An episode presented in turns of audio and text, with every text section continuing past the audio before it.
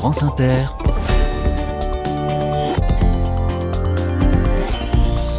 Dorothée Barba. Bonjour à toutes, bonjour à tous. Les carnets sont dans les Côtes d'Armor cette semaine, Bretagne Nord. Et je vous propose aujourd'hui un passage par le port de Daouet, à Pléneuf-Valandré, pas très loin de Saint-Brieuc, pour parler d'un très beau bateau.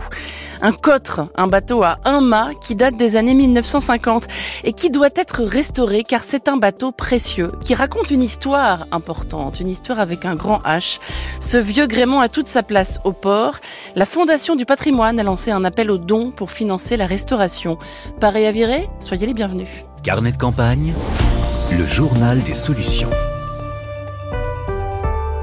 Bonjour Pierre Escara. Bonjour. Ce bateau s'appelle El Madani. Il appartient à une association baptisée ABC Dawet pour anciens bateaux de caractère. Et il appartenait à votre grand-père, c'est ça? Absolument. C'est mon grand-père qui l'a fait construire dans les années 50. Pourquoi faut-il restaurer ce bateau alors? Qu'a-t-il de spécial, si je puis dire? Alors, c'est un cotre. Il y a très peu de bateaux anciens en bois. Les bateaux en bois ne vivent pas très longtemps. Euh, au bout de 30 ou 40 ans, souvent, ils sont détruits. Et celui-ci a survécu, du moins la coque a survécu grâce à une chaîne de bonne volonté. Des gens qui ont eu envie de, de reprendre ce bateau, de le retaper et autres. Alors, ça ne s'est pas fait, mais ça lui a permis de rester en l'état passable, je dirais. Hum, dans quel état est-il précisément? Alors, la coque est assez abîmée, mais beaucoup de pièces ont été euh, remplacées et refaites, et euh, il ne reste plus que quelques bordées, je vais prendre quelques mots un peu techniques, euh, que les connaisseurs apprécieront. Le jargon des marins, c'est toujours voilà, un plaisir. le jargon des marins, c'est un, c'est, c'est, c'est joli d'ailleurs, il y a des termes très poétiques, Mm. les, les varangues, les bordées, les galbords, enfin voilà, des choses comme ça, mais sont, il n'y a pas beaucoup de pièces à refaire. Il y a surtout à, à le reprendre, le remettre en bon état, lui mettre euh, le calfaté, rendre la coque bien étanche et maintenant remettre un plancher, aménager le bateau euh, avec un gréement aurique. Aurique. pas son gréement d'origine. Voilà. C'est-à-dire, qu'est-ce que ça veut dire? Il y a certains Alors- jargons qu'on peut traduire quand même. Voilà. Alors, le gréement d'origine, c'était un bateau qui avait été prévu pour faire de la croisière et qui ressemblait finalement à un bateau euh, à voile euh, classique Marconi, si vous voulez, avec euh, un foc et une grand voile bien classique.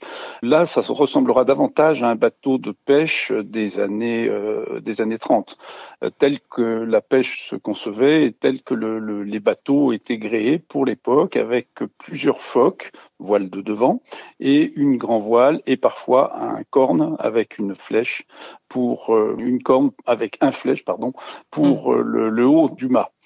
C'est un gréement euh, aujourd'hui qui est peu usité, mais qui reprend les gréements qui ont été traditionnels pendant plus d'un siècle et demi.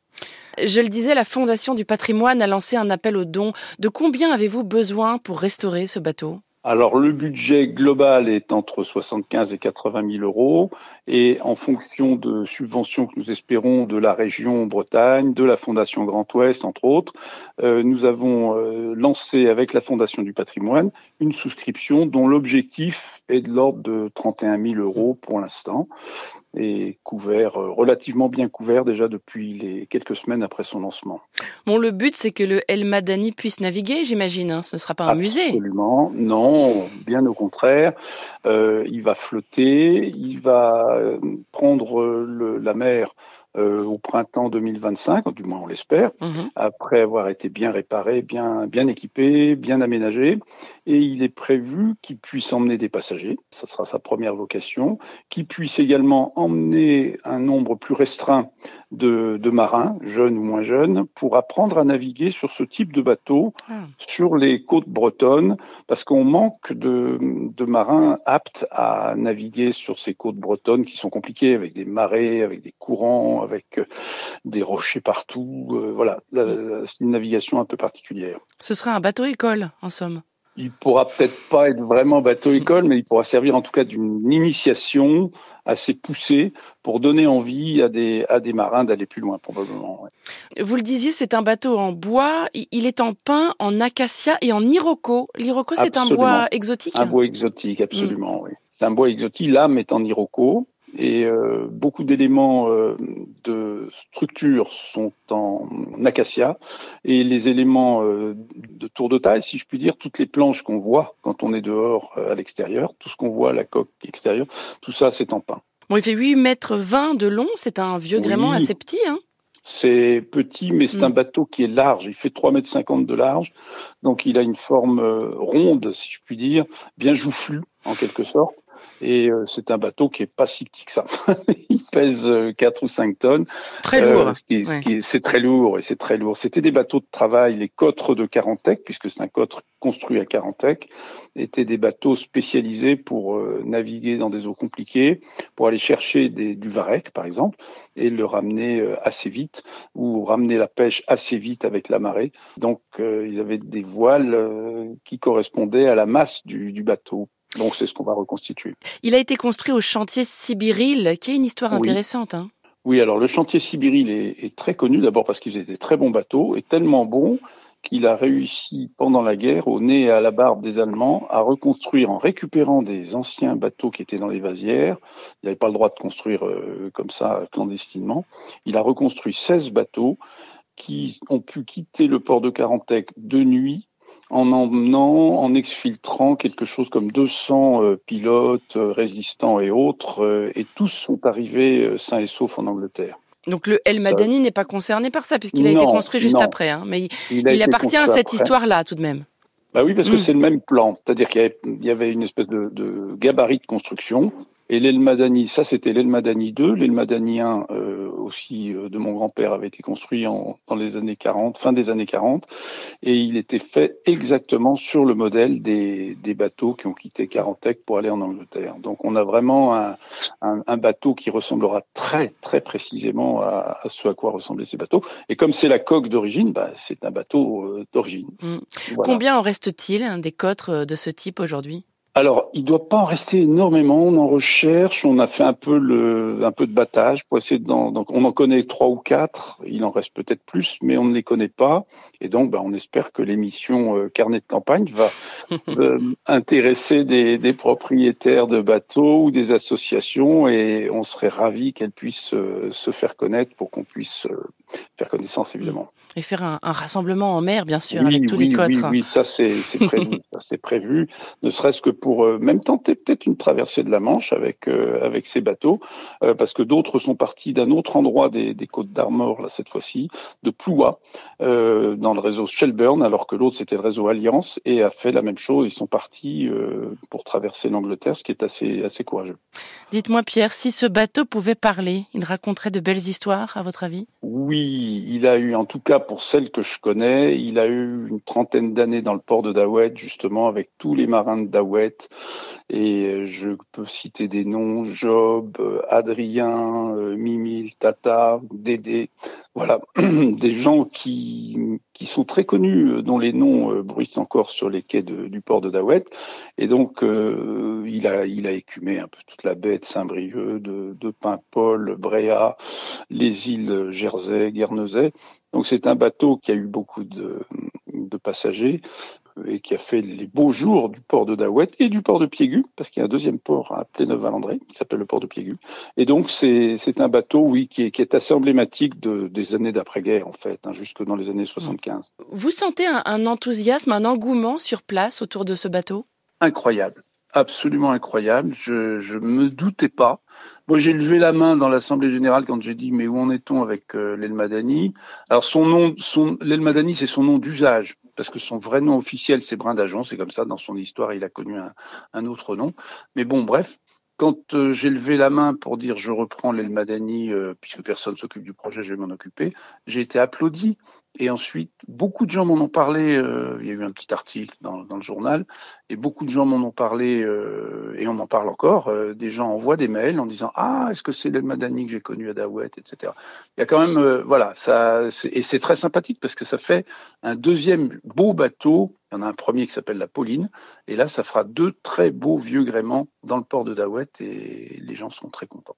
On trouvera sur le site des carnets de campagne un, lien vers la souscription de la Fondation du ah, patrimoine pour soutenir cette restauration.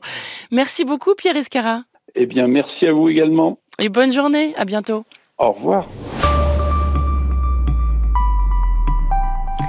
Un coup d'œil à la boîte mail des carnets de campagne. Vous nous avez signalé nombre d'initiatives dans les Côtes d'Armor. Voici le courriel de Laurent. Je suis brasseur artisanal 100% bio et installé sur la place du village de Ploumilio au sud de Lannion. J'essaye de faire vivre le bourg et la brasserie Pop-Up à mon échelle. Pop-Up, c'est le nom de sa bière. Je ne suis pas à la tête d'une grande aventure, écrit-il, ou d'un projet d'envergure, mais j'aime à me reconnaître dans vos émissions qui font écho en donnant la parole à ceux qui animent et font vivre le monde rural. La brasserie Pop-Up, c'est à Ploumilio. Autre message, celui de Manon qui vit à Dinan, toujours dans le 22. Je vous écris en tant que membre de l'association Les Vigiliantes, basée dans la commune voisine de Lanvalet. Vigiliante, précise cette auditrice, est un mot valise, mélange de vigilance et de lien. Ce collectif travaille autour de la résilience alimentaire. Notre action principale se déroule dans un petit écrin de verdure. Nous travaillons à créer une pépinière associative depuis bientôt deux ans qui s'appelle la Pépille. Dans cet endroit, loué à titre gratuit, par la mairie, nous plantons, nous bouturons, nous taillons des arbres de toutes sortes dans l'objectif de fournir à terme les communes de l'agglomération pour végétaliser l'espace public. Nous travaillons par ailleurs sur l'idée de forêt nourricière et beaucoup des essences que nous plantons donnent des fruits qui se mangent. La pépille se veut surtout un, lieu d'apprentissage, poursuit Manon. Chaque personne vient avec ses connaissances et nous apprenons ensemble dans l'objectif de pouvoir répéter les gestes ensuite chez nous. Nous avons par ailleurs la particularité d'avoir un, un collectif composé en très large majorité de femmes avec cette idée de s'approprier des savoirs qui nous sont souvent écartés. En ce moment, nous travaillons à, terminer une mare sur le terrain qui sera un, refuge pour la biodiversité. Voilà, joli projet que cette pépinière associative à Lanvalet près de Dinan. Vous trouverez bien sûr sur notre site un lien vers celui de l'association Les Vigiliantes. Courriel de Danielle, fidèle auditrice de votre émission, écrit-elle, je vous signale une très belle initiative de Christelle et Christelle. L'une des deux s'écrit avec un K et l'autre avec CH. Christelle et Christelle. Elles viennent d'ouvrir au port du Légué à Saint-Brieuc un lieu unique en Bretagne, écrit cette auditrice, une boutique chaleureuse baptisée Les Rebelles, où elles accueillent avec leur sourire et leur gentillesse les personnes touchées par un cancer. Elles leur proposent des produits adaptés et confortables, des prothèses externes, des vêtements, des cosmétiques, etc. pendant et après les traitements. Les Rebelles, c'est à Saint-Brieuc et là aussi bien sûr on a mis un lien sur notre site internet. Et puis enfin un message écrit à, quatre mains par Solveig et Laurent pour présenter l'association qu'ils viennent de lancer en septembre, les chemins de traverse. C'est à Maigry entre Lamballe et Dinan. Nous sommes professeurs des écoles et parents de trois enfants, écrivent-ils. Nous proposons des ateliers pour les enfants le mercredi matin, ateliers nature mais également pour les maisons d'assistantes maternelles et pour les crèches. Nous pratiquons sur notre terrain ces animations un terrain de plus d'un hectare avec un jardin potager, une mini-ferme et un bois. Ces activités pratiquées en pleine nature présentent beaucoup d'effets positifs, écrivent-ils. Développement de la confiance en soi, de la capacité d'attention, de la coopération, diminution du stress tout en renforçant le lien avec la nature et en ancrant les gestes de respect de l'environnement. Les chemins de traverse, c'est à Maigry dans les Côtes d'Armor. France Inter, Sachez, chers auditeurs et auditrices, que l'Ariège et la Loire sont très bientôt sur notre itinéraire, donc en région Occitanie et en région Rhône-Alpes, du côté de Foix pour l'Ariège et de Saint-Étienne pour la Loire. Vos messages sont les bienvenus pour signaler des, des, initiatives dans ces départements, numéros 09 et 42. Initiatives remarquables que ce soit des entreprises, des associations ou des particuliers. Rendez-vous sur le site de France Inter à la page des carnets de campagne, pardi.